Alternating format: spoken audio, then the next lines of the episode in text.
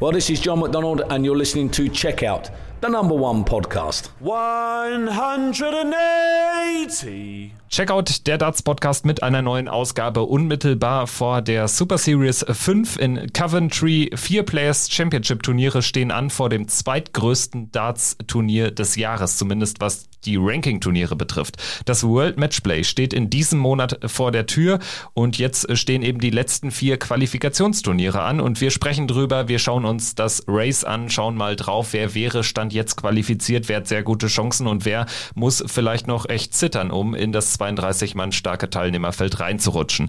Ich bin Kevin Schulte hier bei Checkout. Grüße an alle Hörerinnen und Hörer, danke fürs Einschalten und natürlich Grüße an meinen Podcast-Partner Christian Rüdiger. Hallo Kevin, ich grüße dich. Ja, schön, dass wir jetzt eine neue Folge wieder aufzeichnen, hier pünktlich zum 1. Juli. Es geht ja dann auch schon morgen mit den Darts äh, weiter, denn die Challenge Tour, die ist, findet ja auch noch statt an diesem Wochenende vom 2. bis 4. Juli, also von Freitag bis Sonntag, finden jeweils zwei Turniere pro Tag statt auf der, ja, in der zweiten Liga des äh, Darts auf PDC-Ebene in Niedernhausen in Deutschland.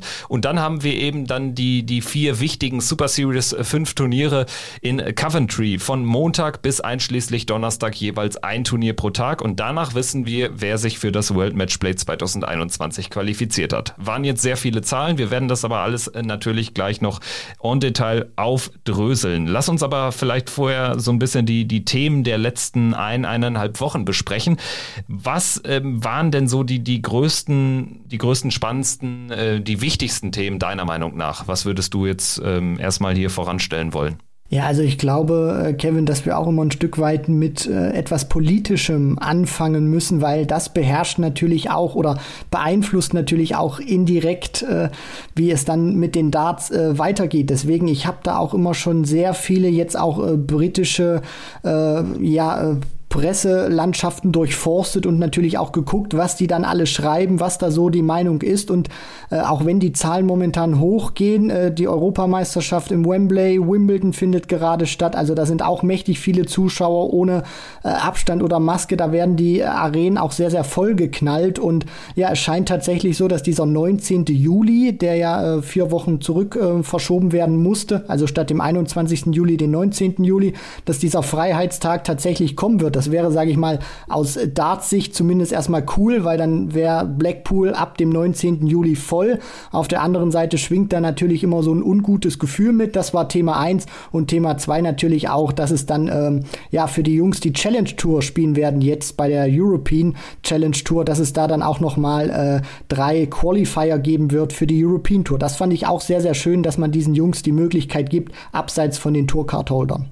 Ja, gibt tatsächlich jetzt auch in dieser, dieser dartsfreien Zeit dann doch die ein oder anderen Themen. Und lass uns gerne mit äh, etwas Politischem, wie du sagst, ähm, anfangen. Es ist natürlich auch etwas Medizinisches letztlich.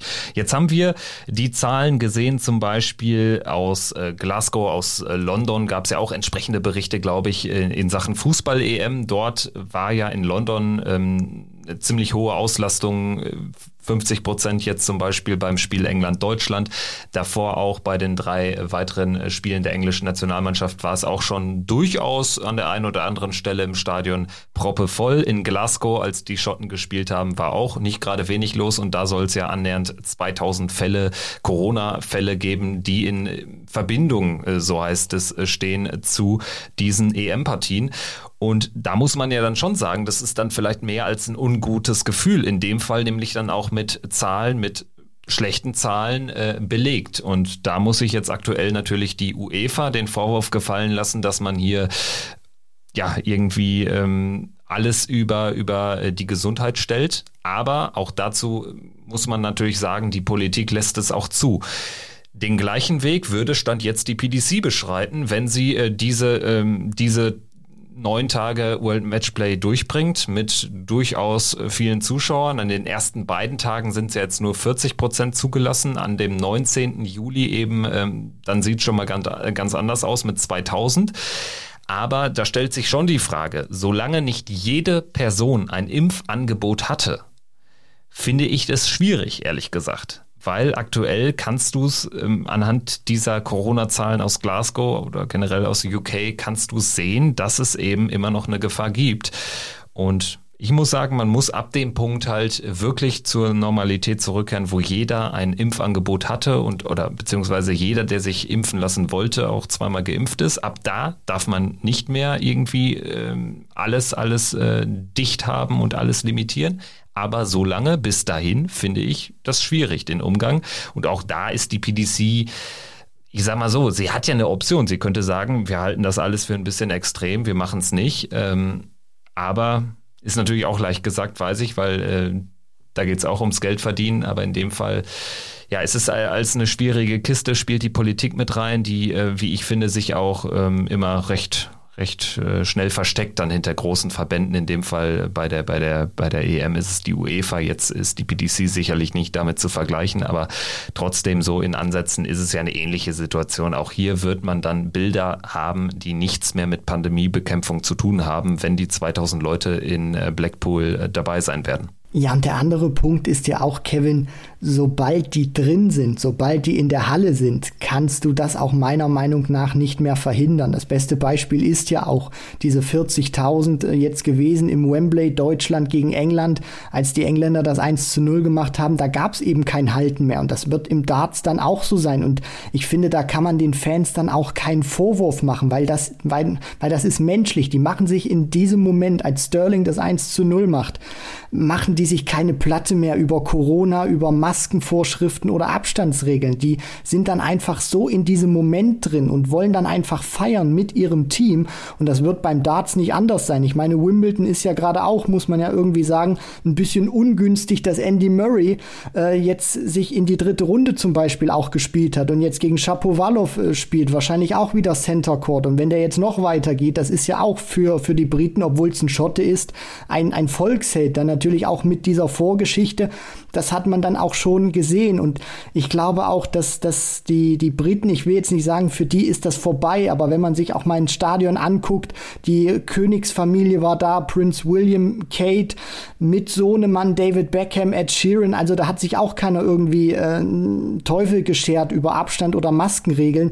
Deswegen, also ich glaube, die, die, die, die Briten, die ja wollen so langsam es geht oder so schnell es geht, dann auch wieder Richtung Normalität zurück. Und das, dieses Problem wird die PDC dann einfach haben, weil wenn sie wirklich diese Szene nicht haben will, dann müsste sie wirklich sagen, wir lassen euch nicht rein, weil ab dem Moment, wo die dann wirklich drin sind, das haben wir auch schon bei, bei der Premier League gesehen. Die haben dann gesungen, die haben getanzt, die haben gefeiert, die haben gelacht und wenn das dann wirklich so kommt, 19. Juli, alles fällt wieder, weil die Vorschriften sollen ja dann so sein, keine Abstandsregeln mehr, keine Masken mehr, also alles wie vorher, dann äh, ja, dann ist da wirklich ähm, Heide Röslein, dann ist da Bambule und dann äh, ja, lässt sich das auch nicht mehr einfangen. Und da muss man da auch, auch wirklich so ähm, hoffen, dass so viele wie möglich geimpft sind. Ähm, und äh, ja, dass das dann auch wirklich alles gut geht. Und in dem anderen Punkt, Kevin, äh, stimme ich dir natürlich äh, vollkommen überein, dass sobald dann jeder auch ein Impfangebot hat, müß, müsste man dann auch wirklich zur Normalität wieder zurückkehren, weil sonst spielen wir dieses Spiel ewig weiter, weil es wird nach der äh, Delta-Variante wird auch wieder eine Variante kommen, dann kommt die nächste. Das ist ganz normal, dass diese Viren dann sich auch verändern und mutieren. Deswegen irgendwann muss dann auch dieser Punkt erreicht sein und der wird dann wahrscheinlich auch erreicht sein, wenn alle ihr Impfangebot bekommen haben. Ich würde sagen, das war dann auch unser Take zu dem Thema. Also tiefer ähm, reingehen in die Thematik traue ich mir ehrlich gesagt auch nicht zu, weil so sehr stecke ich da einfach nicht drin. Und da fehlt mir auch die Fachexpertise zu. Das wäre aber so, so ein kleiner politischer Abriss von uns gewesen. Und das Einzige, was man vielleicht noch mal betonen kann, ich glaube nicht, dass man ja den, den einzelnen Personen dann Vorwurf machen sollte. Ich selbst gebe ich zu. Wenn jetzt ich als Engländer also ich bin kein Engländer, wäre ich Engländer und wäre ich im Stadion gewesen und die machen in einer, meine Mannschaft macht eine Viertelstunde vor Schluss das 1-0 gegen, gegen Deutschland, gegen einen der Erzrivalen, dann weiß ich auch nicht, ob ich mich da an irgendwelche Regeln noch halte. Aber manchmal muss die Politik da vielleicht dann auch noch eine, eine ordnende Hand übernehmen, gerade wenn es in dem Fall der Markt eben nicht regelt, äh, also der Veranstalter, wenn es da gar keine ordnende Hand mehr gibt. Ähm, grundsätzlich bin ich immer dafür, ja, den, den Markt regeln zu lassen und die Freiheit des Einzelnen da zu obsiegen, aber In dem Fall finde ich es aktuell schwierig, weil es sich die Politik da auch relativ einfach macht. Das Einzige, was kommt, sind dann irgendwelche, natürlich irgendwelche Twitter-Verdammungen ähm, hinsichtlich der UEFA etc. pp. Ich bin gespannt, wie das in Großbritannien sein oder wie es, wie das da generell ist. Äh, die PDC ist ein ganz kleines Licht, kannst du nicht mit der UEFA vergleichen, aber das sind so meine Gedanken zu dem Thema. Ich finde es total, total kompliziert und total anstrengend auch irgendwie, dass wir jetzt nach fast eineinhalb Jahren immer noch darüber sprechen müssen natürlich auch in diesem Darts-Podcast. Ja, leider. Und wir hoffen natürlich auch, dass das wirklich alles irgendwann schnell sein Ende nimmt und äh, dass wir dann auch wirklich ganz normal äh, die Events gucken können, Kevin, ohne äh, die Sorge zu haben, dass sich irgendein Virologe oder Epidemiologe meldet und sagt, äh, das ist nicht verantwortungsvoll, das ist nicht gut, sondern dass wir uns wirklich einfach nur noch auf den Sport wieder konzentrieren können, zu 100 Prozent. In diesem Sinne machen wir einen Haken hinter, hinter die aktuelle, ja, hinter das aktuelle Corona-Darts-Update sozusagen. Wir bleiben gespannt, wie es sich entwickelt. Wer weiß, vielleicht gibt es nächste Woche dann nach Super Series 5, äh, wenn das World Matchplayer dann auch nur noch eine Woche ähm, äh, wartet. Vielleicht gibt es da noch neue Informationen, werden wir natürlich dann auch dementsprechend wieder äh, in der nächsten Folge thematisieren. Lass uns jetzt dann nochmal ganz kurz den zweiten Punkt von dir abhandeln, die European Tour Qualifier Events. Ähm, das ist eine sehr komplizierte Geschichte. Erstmal muss man natürlich sagen oder nochmal in Erinnerung rufen, dass die Challenge Tour ja diesmal Corona-bedingt auch ganz anders stattfindet als sonst. Es wird immerhin zwölf Turniere geben, allerdings verteilen die sich nur auf zwei Blöcke sozusagen, a sechs Turniere.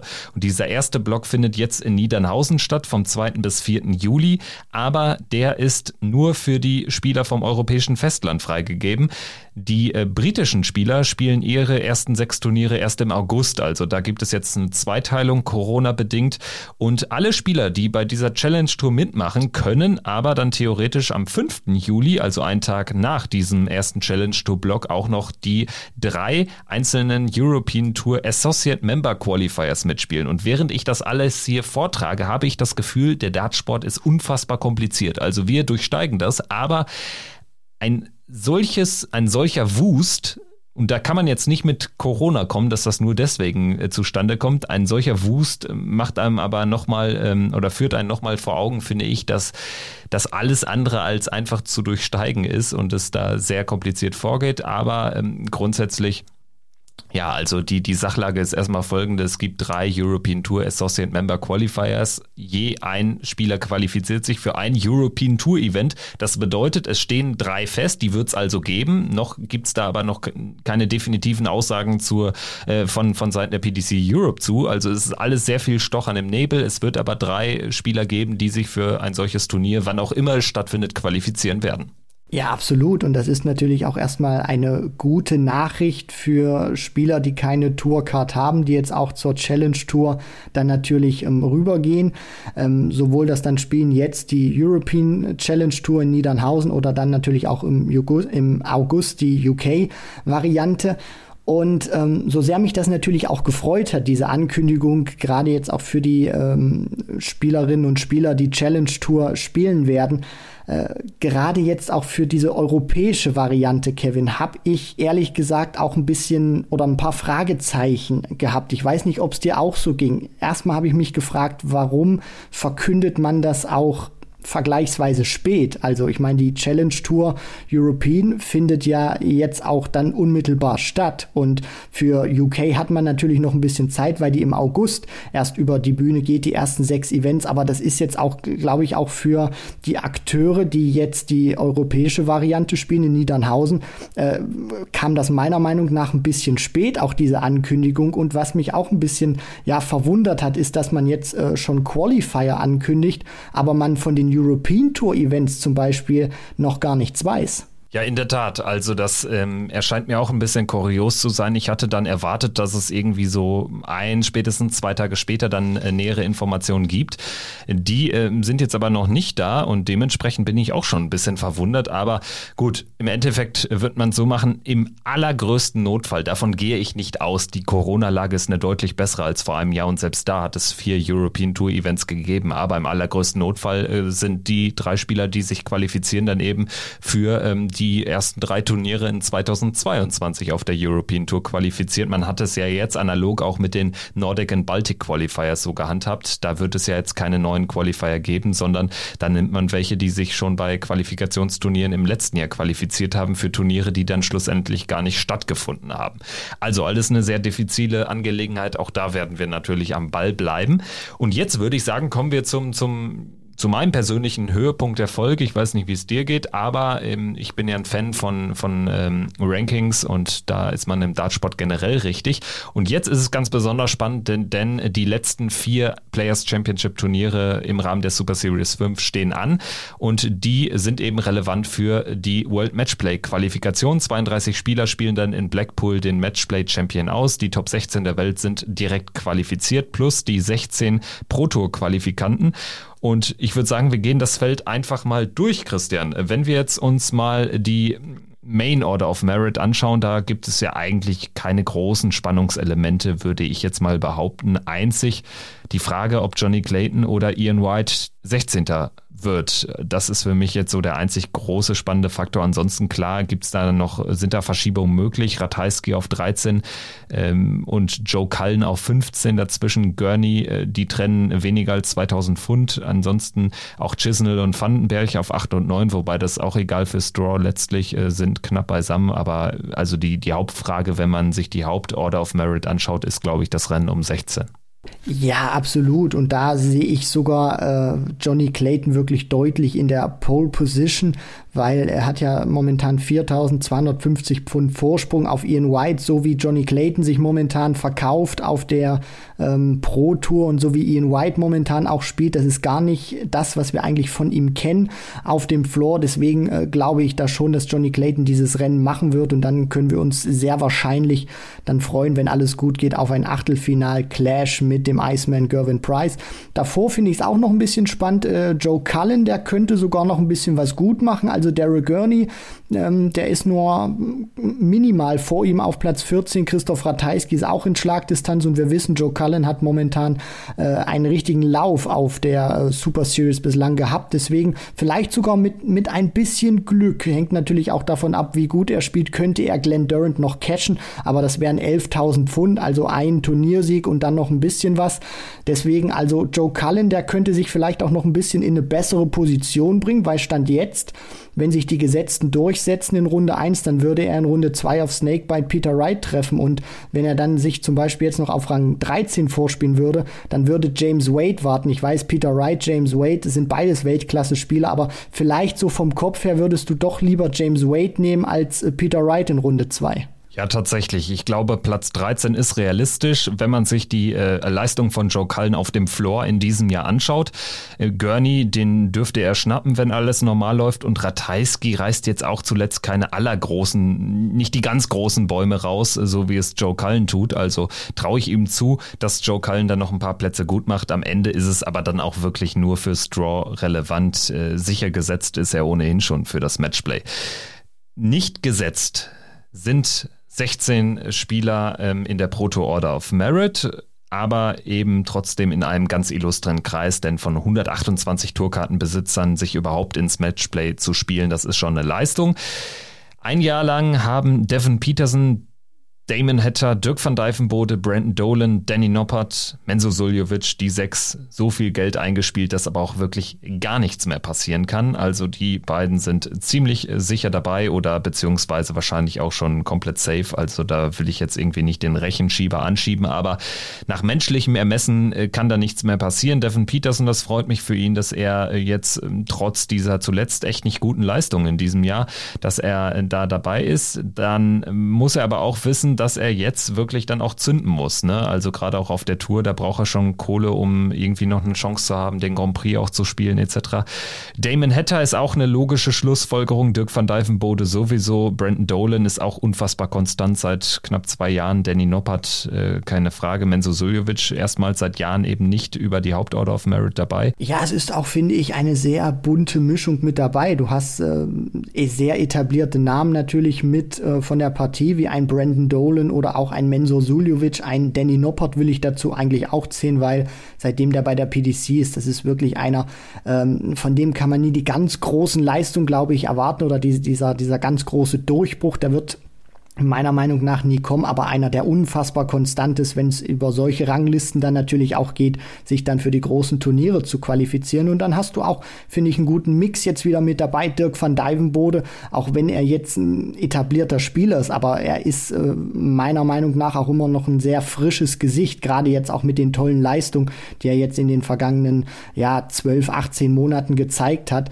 Und äh, Damon Hatter, für den freut es mich natürlich auch, dass der sich weiter etablieren kann. Devin Peterson hat hat jetzt eine Riesenchance natürlich auch, die er da wahrnehmen kann, weil er für dieses große Turnier gesetzt ist. Und dann, wenn wir gleich dann auch noch ein bisschen dahinter schauen, da ist, finde ich, auch ein, ein guter Mix dabei, Kevin. Also wir haben sehr viele auch etablierte Namen, aber dann auch wieder sehr viele Spieler dabei, die man bislang noch nicht so bei den ganz großen Turnieren gesehen hat, die wirklich eine Riesenchance haben. Stichwort Kellen Ritz zum Beispiel oder auch ein Madas Rasma. Abgesehen mal von der WM wäre das für die natürlich auch mega, wenn die sich dann natürlich auch noch für das World World Matchplay qualifizieren könnten. Gilt natürlich sogar für äh, Luke Humphreys. Äh, der ist ziemlich sicher auch dabei, ist auf Rang 7 in der Proto Order of Merit. Also da sind natürlich die Spieler aus der Hauptorder of Merit, die Top 16 eh schon rausgerechnet, aber dann ist er eben die 7 mit 30.750 Pfund. Ähm, zu Soljovic fehlte einiges, aber es fehlt auch einiges äh, zu Platz 17, der dann nicht mehr genügen würde. Humphreys wäre zum ersten Mal dabei beim Matchplay und ich denke, das ist auch einer, auf den man ähm, achten sollte. Gleiches oder ähnliches Format äh, äh, wie bei den UK Open, natürlich nur länger, aber eben klassisch Leckformat äh, vor Zuschauern. Das ist auch nicht äh, etwas, was äh, Humphreys benachteiligen sollte. Ansonsten, du sprichst es ja an. Äh, Kellen Ritz, ein weiterer sehr spannender Name, steht bei 27.000 Pfund. Dürfte auch eigentlich wenig passieren. Also das sieht auch sehr, sehr gut aus. Und ansonsten haben wir eben aber auch äh, sehr viele klassische alte Namen, sage ich mal, Mervyn King. Ian White, das sieht auch gut aus, obwohl er natürlich ähm, lieber noch in die, in die Top 16 der Welt rutschen würde, jetzt im Rahmen der Super Series 5. Aber wenn das nicht klappen sollte, dann sollte eigentlich auch über die Proto Order of Merit nicht viel anbrennen. Ansonsten haben wir noch qualifiziert, stand jetzt Gabriel Clemens, 28.500 Pfund auf Rang 9. Das sieht auch ziemlich sicher aus. Vincent van der Voort dahinter, Ross Smith. Und ja, dann kommen eben schon White, Ritz und dann kommt Ryan Searle mit 26.000 Pfund und dahinter wird es dann richtig eng. Genau, Kevin, weil dann kommt Jermaine Vatimena mit 23.250 Pfund und Madas Rasma stand jetzt der letzte, der sich qualifizieren würde mit 21.750 Pfund. Und dahinter drücken dann Steven Bunting, der momentan noch nicht qualifiziert ist. Und der sollte auch wirklich äh, zusehen, dass er sich qualifiziert, denn beim Matchplay von vor zwei Jahren, 2019, da war er dabei und hat äh, da auch wirklich einen tollen Run gehabt, ist erst im Viertelfinale mit 16, mit 14 zu 16 gegen Rob Cross ausgeschieden, der sich ja dann den Titel krallen konnte. Deswegen, das würde auch für ihn einen herben Verlust des Preisgeldes bedeuten. Und er steht ja momentan in dieser Order of Merit ähm, ja auch unter den Top 20. Deswegen, das würde dann natürlich auch in den Regionen, wo er steht, würde das natürlich auch sehr viel Geld ähm, minus bedeuten für sein Konto. Deswegen, er sollte da wirklich schon zusehen, dass er sich da auch wirklich reinspielen kann. Es sind momentan nur 500 Pfund, das traue ich ihm zu. Martin Klärmarker ebenfalls nur 500 Pfund. Und, und ansonsten, ja, wenn man so ein bisschen auch mal durchguckt, da fehlen sehr viele etablierte oder große Namen. Whitlock momentan nicht dabei, Adrian Lewis nicht dabei, Max Hopp, der war vor zwei Jahren dabei, also der sollte, wenn es geht, auch wenn die Lücke momentan über äh, 5000 Pfund ist, äh, hat da sicherlich auch noch so seine Möglichkeiten, weil der hat es einfach drauf, von der Qualität her einen tiefen Run zu äh, landen. Deswegen, also es sind sehr viele etablierte Namen dabei, aber es fehlen auch alteingesessene Hasen. Also Max Hopp dann also mit einer kleinen Restchance, sich noch ins Matchplay-Feld zu spielen, wird aber richtig, richtig schwer. Er steht nur auf Rang 30. Das heißt, er hat erstmal 13 äh, Spieler noch vor sich und dann kommt erstmal das Rasma, der letzte Stand jetzt qualifizierte bei 21.750 Pfund. Machen wir uns nichts vor, Max Hopp braucht eigentlich einen Tagessieg oder zumindest ein, ein Finale plus dann noch ein, zwei, drei weitere Siege, Einzelsiege halt im Rahmen dieser vier Turniere. Ansonsten wird das nichts. Gut, dann äh, schauen wir aber nochmal en Detail drauf, weil du hast jetzt ein paar spannende Namen angesprochen. Vatimena erstmal würde ich sagen, ja, das, das sollte irgendwie klappen. Das sind nämlich äh, 23.250 Pfund, genau 2000 Vorsprung auf Bunting und das ist der erste nicht qualifizierte aktuell. Sieht relativ gut aus, es sei denn, Vatimena hat jetzt wirklich vier, vier wirklich schlechte Tage, wo nicht viel geht. Aber ich sag mal so, wenn er irgendwie zweimal äh, in die dritte Runde kommt oder so, dann kann da eigentlich nichts mehr anbrennen. Madas Rasma, da wird's schon richtig eng, 21.750 Pfund. Ich persönlich würde sagen, ähm, man kann es ihm echt mal gönnen, weil er nach seinem äh, Proto-Erfolg im letzten Jahr sich ja auch schon ähm, Chancen hat ausrechnen dürfen für, was war's, den äh, Grand Prix im letzten Jahr. Hat dann ganz knapp, ganz knapp nicht gereicht, aber jetzt ähm, ist er eigentlich mal fällig. Also wäre unfassbar bitter, wenn er jetzt hier auch wieder ganz knapp rausfallen würde. Mein Gefühl sagt, dass es tatsächlich eher am Ende nicht reicht. Also ich habe gerade bei Martin Klärmark ein gutes Gefühl. Der ist auf der Pro Tour irgendwie immer konstant stark, ist immer so, so, so jemand, den man ohne Zweifel für so ein Viertelfinale mal eintragen kann im Vorfeld. Bei Stephen Bunting glaube ich auch, dass da nochmal richtig Druck von hinten kommen wird auf Rasma. Und dann haben wir natürlich da auch noch so Kandidaten wie von dir angesprochen, Simon Whitlock, Adrian Lewis, die können auch mal einen Tag ganz weit gehen, sprich ins Finale und dann sind die wieder ein Faktor. Und dann wäre das sogar noch zu nennen Raymond van Barneveld. Ja, ich weiß, zuletzt waren die Leistungen jetzt nicht so groß und äh, zuletzt hatte er auch gesundheitliche Probleme dann vereinzelt. Aber wir haben es Anfang des Jahres schon gesehen, Barney kann Turniere ähm, in diesem illustren PDC-Feld gewinnen und äh, das würde ihm dann natürlich auch den Platz bringen. Also im Prinzip alle Spieler, die da so äh, ja 10, 20, äh, sogar 30 Plätze dahinter kommen, wenn einer von denen Überraschungsturniersieg landet, dann reicht es auch. Ja, das ist ja auch dieses Verrückte. Also du sprichst ja unter anderem Martin Klärmarker an. Das ist einer, der hat in der Vergangenheit oder in den vergangenen Proto-Events es auch immer wieder geschafft, hier und da einen richtig tiefen Run einzustreuen. Und damit meine ich zum Beispiel auch, äh, dann ins, ins Finale auch mal vorzudringen. Und wenn ich mir da mal so Spieler dahinter angucke, ein Willie O'Connor, der momentan 20.000 Pfund hat und in diesem Race auf Platz 20 ist, der kann meiner Meinung nach auch ein Finale erreichen. Jamie Hughes kann in ein Finale einziehen, der kann so ein Ding auch gewinnen. Genau wie, wie O'Connor traue ich ihm einfach zu. Van Barnefeld, äh, wenn ich es jetzt mal ganz überspitzt äh, sage, Kevin, das einzig gute Turnier, was er auf der Pro Tour bislang gespielt hat in diesem Jahr, das war tatsächlich der Turniersieg. Ansonsten war das, äh, sage ich mal her, mittelmäßig bis, bis gut, aber wirklich herausragend dieser eine ganz tiefe Run und da hat er es dann auch zu Ende gebracht. Simon Whitlock bin ich mir nicht sicher, ob der sowas auch gewinnen könnte momentan. Max Hopp hat es ja schon mal zumindest bewiesen in der Vergangenheit. Denn Adrian Lewis, da brauchen wir uns überhaupt nicht drüber zu unterhalten. Wenn der den richtigen Touch hat, wenn der auch noch ein bisschen weitergehen kann als bei der vergangenen Super Series, dann kann der so einen Tag auch mal gewinnen. Und Ryan Joyce, äh, finde ich, sollten wir auch nicht äh, vernachlässigen, weil der hat auch schon gezeigt in der Vergangenheit, der braucht einen guten Tag. Im, im vergangenen Jahr war es ja auch gewesen. Ich glaube, Super äh, Summer oder Autumn Series, da hat er ja auch ein Turnier gewinnen können. Das heißt, wenn wir da mal 10.000 Pfund äh, draufrechnen, dann wäre der momentan auf Platz äh, 15 dann auch wieder drin. Also das zeigt ja nur, dass da noch eine ganze Menge drin ist, auch für Spieler, die scheinbar vom Preisgeld momentan sehr weit hinterher hinken. Ganz genau und deshalb äh, würde ich dann auch bei meiner äh, These auch schon von ähm, aus einer letzten Folge bleiben. Also ich glaube, dass ab Ryan Searle ähm, wird's wird's äh, ähm, ja, da wird es einfach für keinen mehr reichen, der da von unten dann irgendwie noch so richtig nach vorne drückt. Also 30 Spieler, also ab Ryan Searle aufwärts, 30 Spieler sind eigentlich safe qualifiziert, weil sonst muss da so viel passieren und Ryan Searle, Kellen Ritz, Ian White sind ja auch keine Spieler, die jetzt vier, äh, vier Turniere hintereinander in der ersten Runde ausscheiden äh, müssen. Also das würde mich arg wundern. Selbst dann dürfte es schwer werden, dass da von hinten äh, drei Spieler müssen es ja sein, besser sind. Also in dem Fall ja, Vatimena, der sollte noch ein bisschen was einfahren, aber braucht nicht mehr viel. Und dann wird es komplett spannend. Und ich habe bei Rasma kein so gutes Gefühl, weil es, er zehrt halt immer noch von, von äh, diesem Megaturnier im Vorfeld der letzten, äh, des letzten World Grand Prix. Und ansonsten ist da jetzt auch nicht so viel drin. Und dann habe ich dahinter Bunting, Klärmarker. Gerade von Klärmarker erwarte ich mir einiges. Du hast O'Connor angesprochen. Andy Bolton würde ich auch mal nennen auch das ein oder andere Mal schon in einem Viertel- oder Halbfinale gewesen.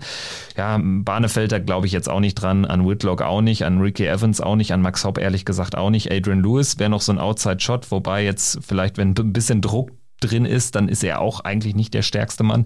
Kim Halbrechts, ja, Kim Halbrechts und die Pro Tour, das ist auch kein, kein inniges Verhältnis. Ryan Joyce wäre dann tatsächlich noch ein, ein besserer Take, vielleicht sogar Chris Doby ganz weit hinten auf der 42. Wenn der ein Turnier gewinnt, ist er aber auch drin. Ja, also ich würde sagen, ähm, wir haben es eigentlich ganz gut durchanalysiert. Ähm, wenn wir jetzt in, in, im Ranking nochmal deutlich weiter runtergehen, ähm, also da dann wirklich auf Spieler zu sprechen kommen, die gar keine Rolle spielen. Wer fällt dir da so als erstes auf, wo du echt sagen musst, das ist eine mega Enttäuschung, weil in einem Jahr so wenig Kohle einzuspielen und nicht mal mehr die Chance jetzt zu haben, weil der oder diejenige müsste ja zwei zwei Turniere eigentlich gewinnen oder ein Turnier äh, als Sieger beenden und äh, dann irgendwie zweimal ins Halbfinale kommen, um noch eine Chance zu haben. Wer fällt dir da so als erstes auf?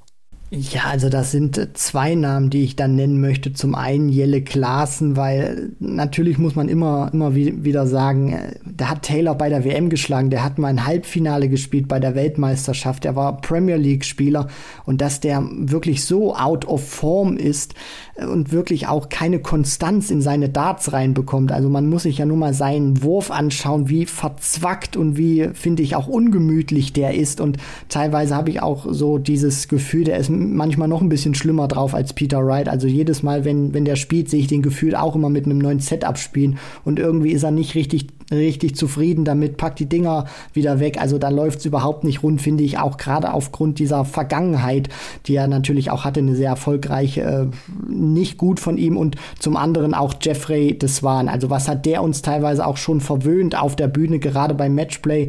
Van Gerven auch geschlagen. Also für mich macht es auch so ein bisschen den Eindruck momentan, dass Jeffrey Deswan mehr so dieses Bühnenspieler-Gehen hat, als tatsächlich dieses, du bezeichnest es immer als äh, Brot- und Buttergeschäft, dass er da tatsächlich auch äh, konstant seine Leistung bringen kann, weil Rang 61, 8750 Pfund für einen Mann seiner Klasse, das muss man wirklich so mal deutlich sagen, das, das ist einfach nur schrecklich und das weiß er auch, das äh, ist nicht schön zu reden. Ich meine, er hat weniger Geld eingespielt als äh, Roby John Rodriguez in einem halben Jahr oder als Rusty Jake Rodriguez in einem halben Jahr. Also die sind näher dran, sozusagen in Anführungsstrichen am Matchplay, als Jeffrey Deswan, der vor ein paar Jahren noch Halbfinalist war. Das ist echt eine ja, eine echt fast schon traurige Entwicklung. Und ich sehe da bei einem Jeffrey Desvan auch aktuell noch viel seltener diese, diese Momente, weil du sprichst es an, er scheint ein Bühnenspieler zu sein. Ja, das ist jetzt aber auch keine neue Erkenntnis.